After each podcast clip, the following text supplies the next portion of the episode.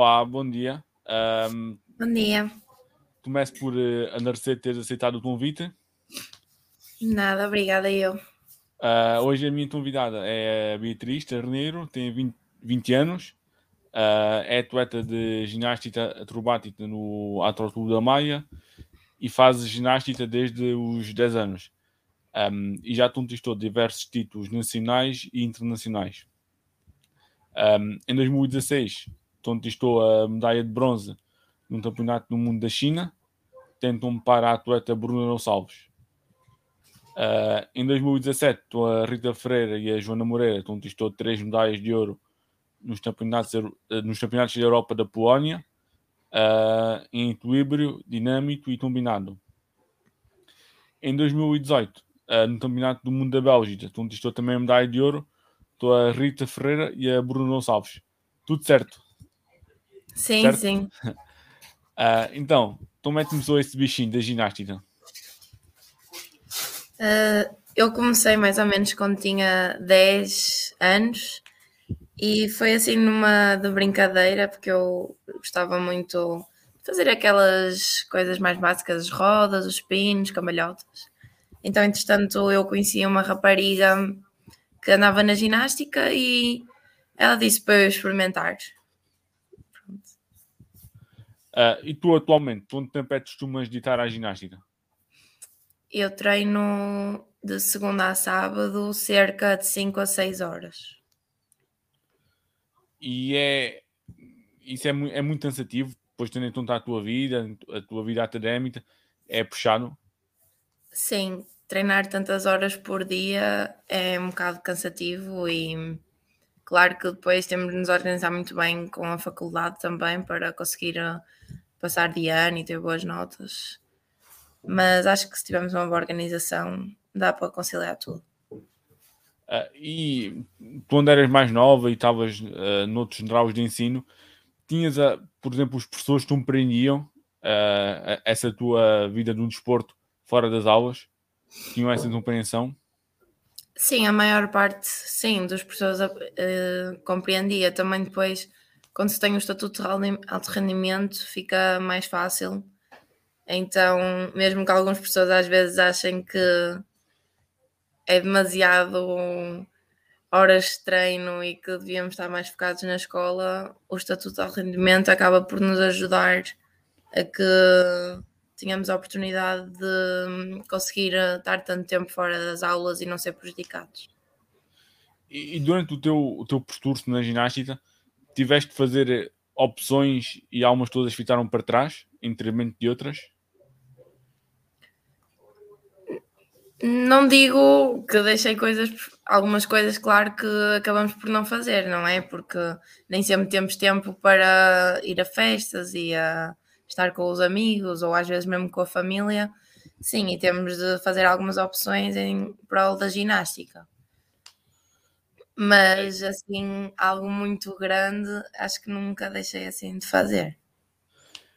E qual é o segredo para o, o sucesso, seja de um par, seja de um trio?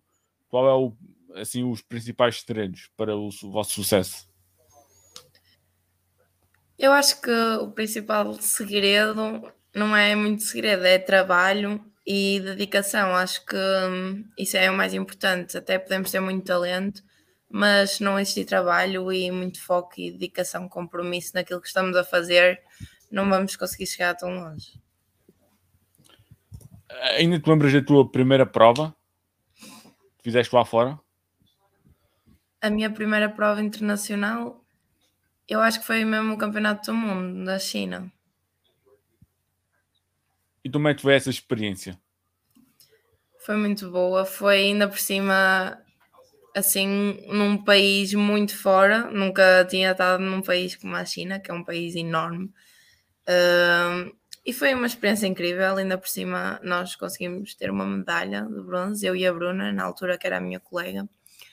E foi mesmo muito bom, mas acho que nem foi mais pela medalha, foi mesmo pela, estar a participar num campeonato do mundo, conhecer novos países também, a competição ser muito mais séria e acho que foi aí também que eu percebi muito que era isso que eu queria levar para a minha vida e continuar sempre a evoluir, subindo escalão a escalão.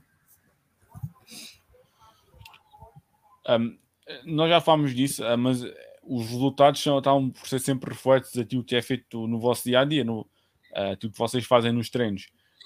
Um, mas depois também é importante quando vocês terminam as provas e, e vêm no avião ou vêm voltar a Portugal olharem para a medalha também é olhar para isso tudo, certo? Sim, claro. A medalha, como disse, é o reflexo daquilo que nós treinamos e das horas que despendemos do nosso dia para estar naquele ginásio a treinar. Mas claro que temos de ter imenso orgulho em olhar para as nossas coisas e as nossas conquistas e ver que de facto aquilo é merecido, porque fomos nós que fizemos para as conquistar. E qual é a sensação de subir ao pódio uh, e no caso de uma medalha de ouro, ouvir o hino? Qual é a sensação? É uma sensação muito boa. Uh, ouvir o hino nacional é, é um orgulho enorme.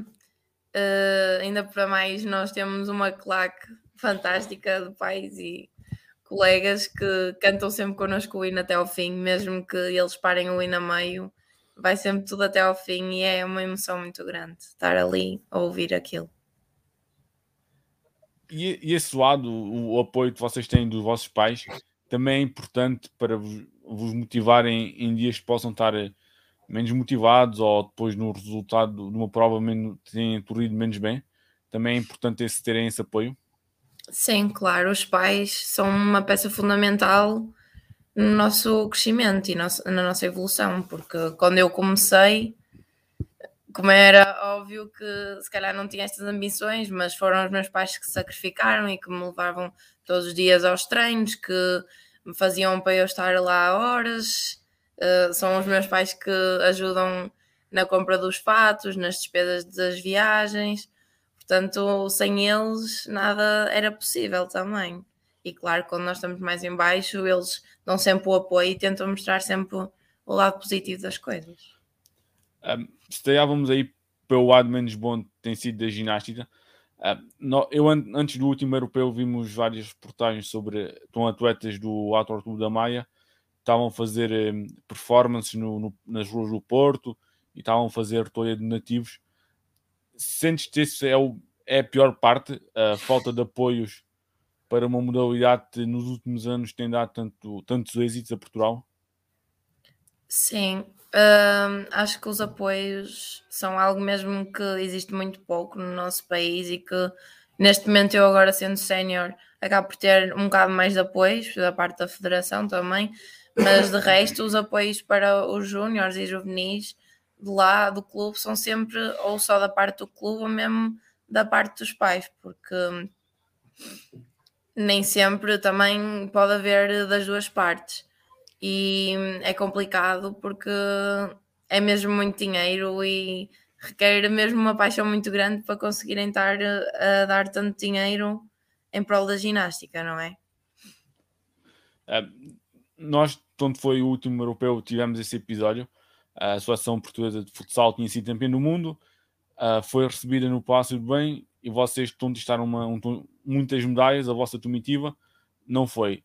Um, vocês sentem tristeza por essa falta de reconhecimento?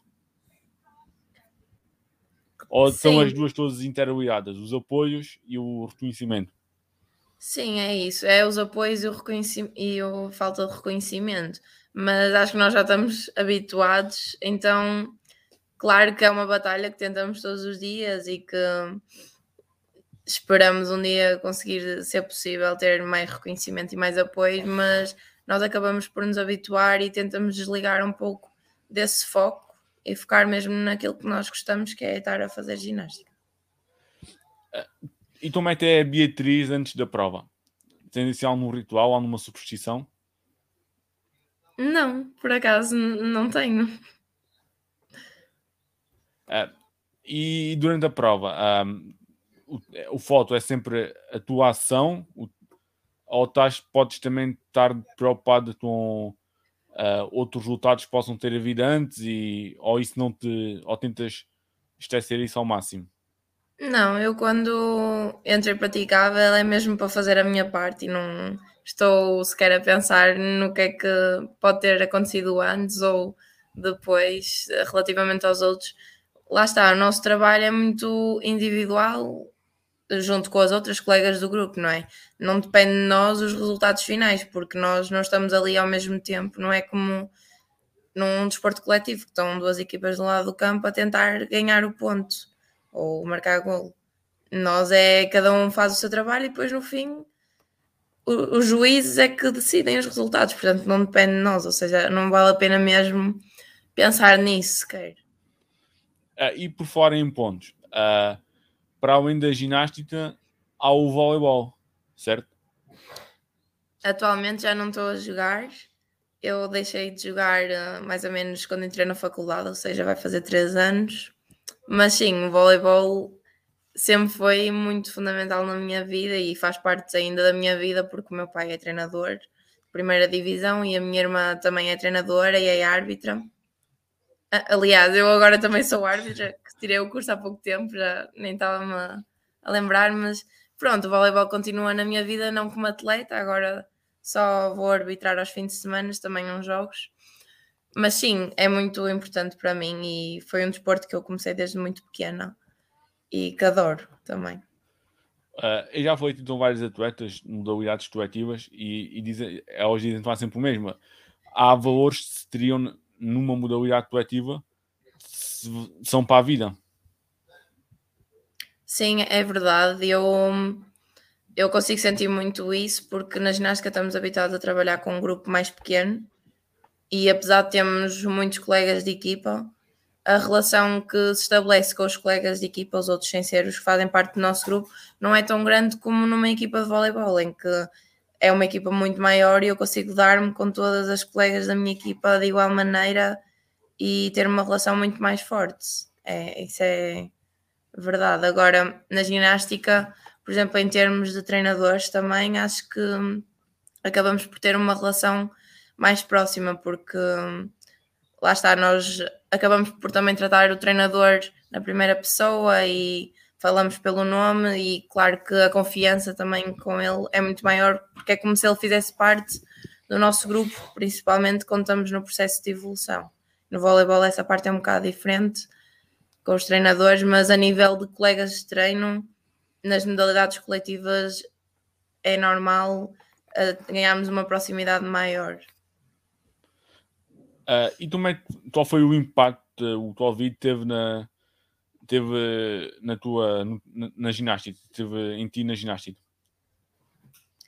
Uh, o Covid, por um lado, para a minha época desportiva, claro que foi mal, porque nós tivemos ainda algum tempo sem treinar, foi uns meses ainda no primeira, na primeira vez que tivemos de ficar em isolamento em casa, acho que foram cerca de dois meses.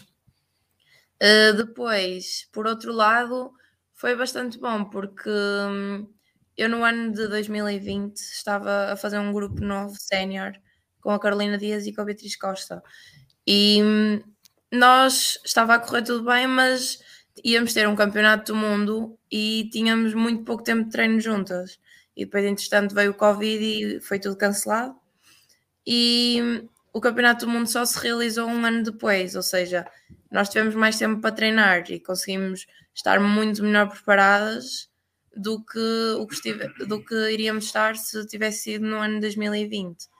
E também nós criámos uma relação durante a quarentena, as três, mesmo muito boa e muito forte, e conseguimos ultrapassar aquilo juntas e estar dedicadas para participar nas provas no ano seguinte. Uh, e qual é o teu maior defeito e a tua maior qualidade enquanto atleta?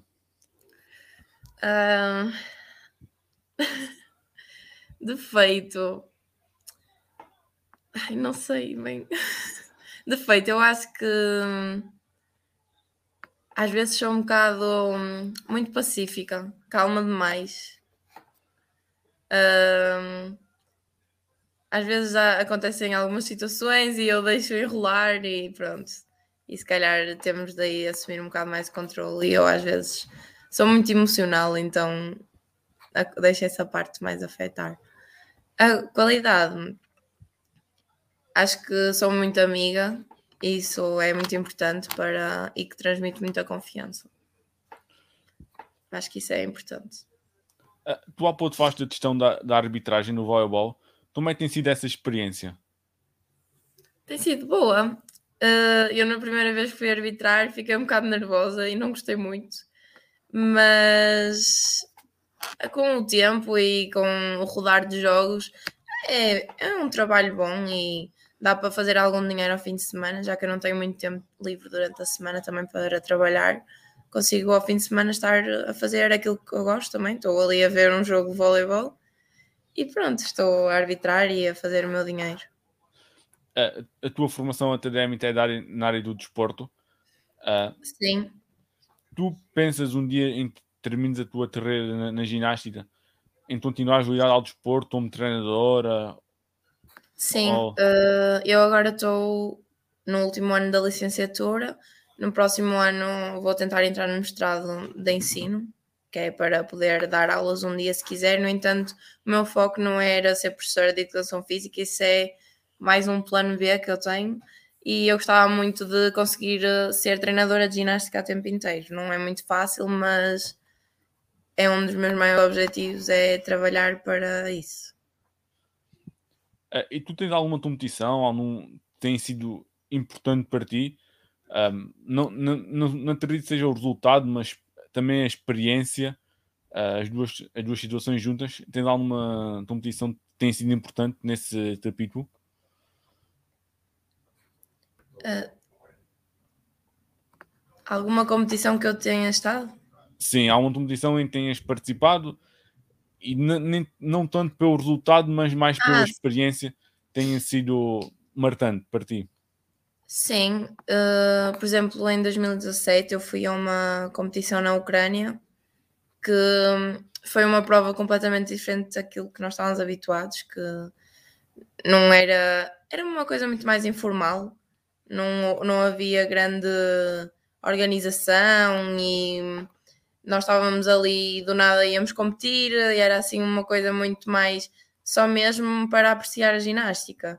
E lá na Ucrânia, que é um desporto, a ginástica muito grande e que é praticada há muitos anos, foi muito bom estar lá e poder eh, ver eh, os, uh, os atletas do, da Ucrânia, ver como é que eles treinavam também, como é que eles iam para as provas, porque aquilo foi mesmo assim, uma competição mais descontraída. E depois também tivemos imenso tempo para visitar, porque nós ou fazíamos prova de manhã e depois eles davam a tarde livre. Era, foi assim uma coisa muito mais relaxada, mas que ao mesmo tempo também deu para aprender muitas coisas, porque lá está, esses países que já têm uma tradição maior também acabam por fazer coisas mais interessantes e que se calhar são um bocado mais fora da caixa e que dá para nós aprendemos com eles.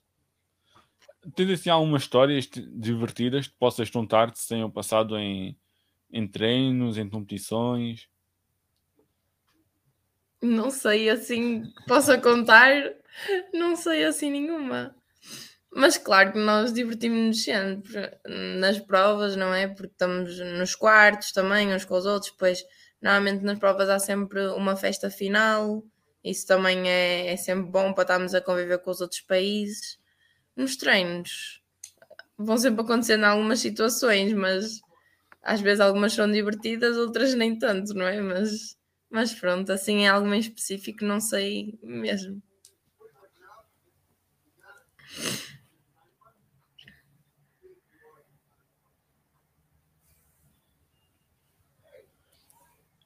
Não estou a conseguir ouvir. Em termos de, Uh, sim, já estou a ouvir, sim. sim. Em termos de objetivos, uh, tens ainda objetivos por, uh, por concretizar? Sim, os meus próximos objetivos é hum, participar outra vez no Campeonato do Mundo Sénior, mas tenho objetivos de conseguir uma medalha, se preferível, medalha de ouro, e hum, participar nos World Games que são em julho deste ano. Ah, assim, de planos deste ano é isso. Mais futuros ainda não sei bem, mas se calhar uns European Games também. Uh, muito se tem falado ultimamente da, da saúde mental no, nos atletas de alta competição. Esse é um que também tens trabalhado ou, e também é importante? Sim, eu acho que é mesmo muito importante trabalhar essa parte, a parte da psicologia e da saúde no desporto, de como é que nos sentimos, principalmente antes das competições, porque já tive já tive alguns momentos em que me sentia mais ansiosa, outros menos, agora já lido um bocado melhor com isso, mas há muita gente que não lida bem com a parte da competição e que se calhar precisava de mais ajuda nessa área para tentar perceber como lidar com a ansiedade também. Tu já tiveste assim algum, algumas lesões graves ou nem por isso? Uh, já parti muitos dedos das mãos uh, e eu tenho alguns problemas nos joelhos. Tenho uma tendinite quadricipal e uma calcificação. Também no outro joelho já fiz uma distensão dos ligamentos cruzados, mas atualmente sinto-me bem. Claro, às vezes na parte da calcificação ainda tenho um bocado de dores, mas é algo que já estou mais habituada. Agora, assim, lesão muito grave, acho que não, não sei. E tu não estás nesses períodos em que possas estar de um motivo por um problema físico, como é que é estar do lado de fora? Acho que nunca me aconteceu não competir. Eu efetivamente até já competi de braço ao, ao, peito, quase. Tinha os dedos partidos e fui fazer prova de tala. Uh, nunca me aconteceu ficar de fora a uh, não competir por eu estar lesionada. Já, tive, já fiquei de fora de uma competição por ter uma colega minha lesionada e é horrível. Uh, dá aquela vontade, não é? De estar ali e queria estar a treinar, mas eu especificamente nunca competi por, não competi por minha causa de lesão. E, por exemplo, essa, essa questão, uh, quando falha uma prova por uma lesão de uma toana, é importante também depois vocês funcionarem como apoio a essa toana quando ela está a recuperar da lesão? Sim, claro, isso é muito importante. Eu, apesar de nunca ter falhar, falhado nenhuma prova por competição, já houve treinos que ia para o treino e não podia treinar quase nada porque estava magoada do joelho, até quando foi, fiz a distensão dos ligamentos cruzados e eu não podia fazer quase nada no treino e é, para mim é, o pior é eu não poder treinar é estar lá e não poder treinar porque me dói alguma coisa, isso para mim é horrível e tive imenso apoio das minhas colegas e é o que eu faço também e acho que toda a gente tenta fazer quando alguém está lesionado, tentar apoiar, não é? Porque já que ele não pode estar a fazer aquilo que mais gosta, ao menos vamos tentar abstraí-lo desses pensamentos. Ah, essa pergunta é um bocadinho difícil de responder. O teto falta para a ginástica acrobática, nós já falamos um bocadinho disto, mas o teto falta para vocês terem um maior conhecimento. A modalidade será olímpica. Acho que acho que ia fazer muita diferença.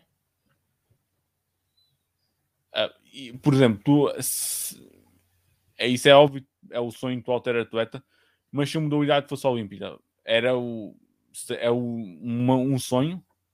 Sim, era, era o meu maior sonho era ir aos Jogos Olímpicos. Uh, muito obrigado, Beatriz, pela, pela disponibilidade e Nada, votos de, de muito sucesso para a tua carreira.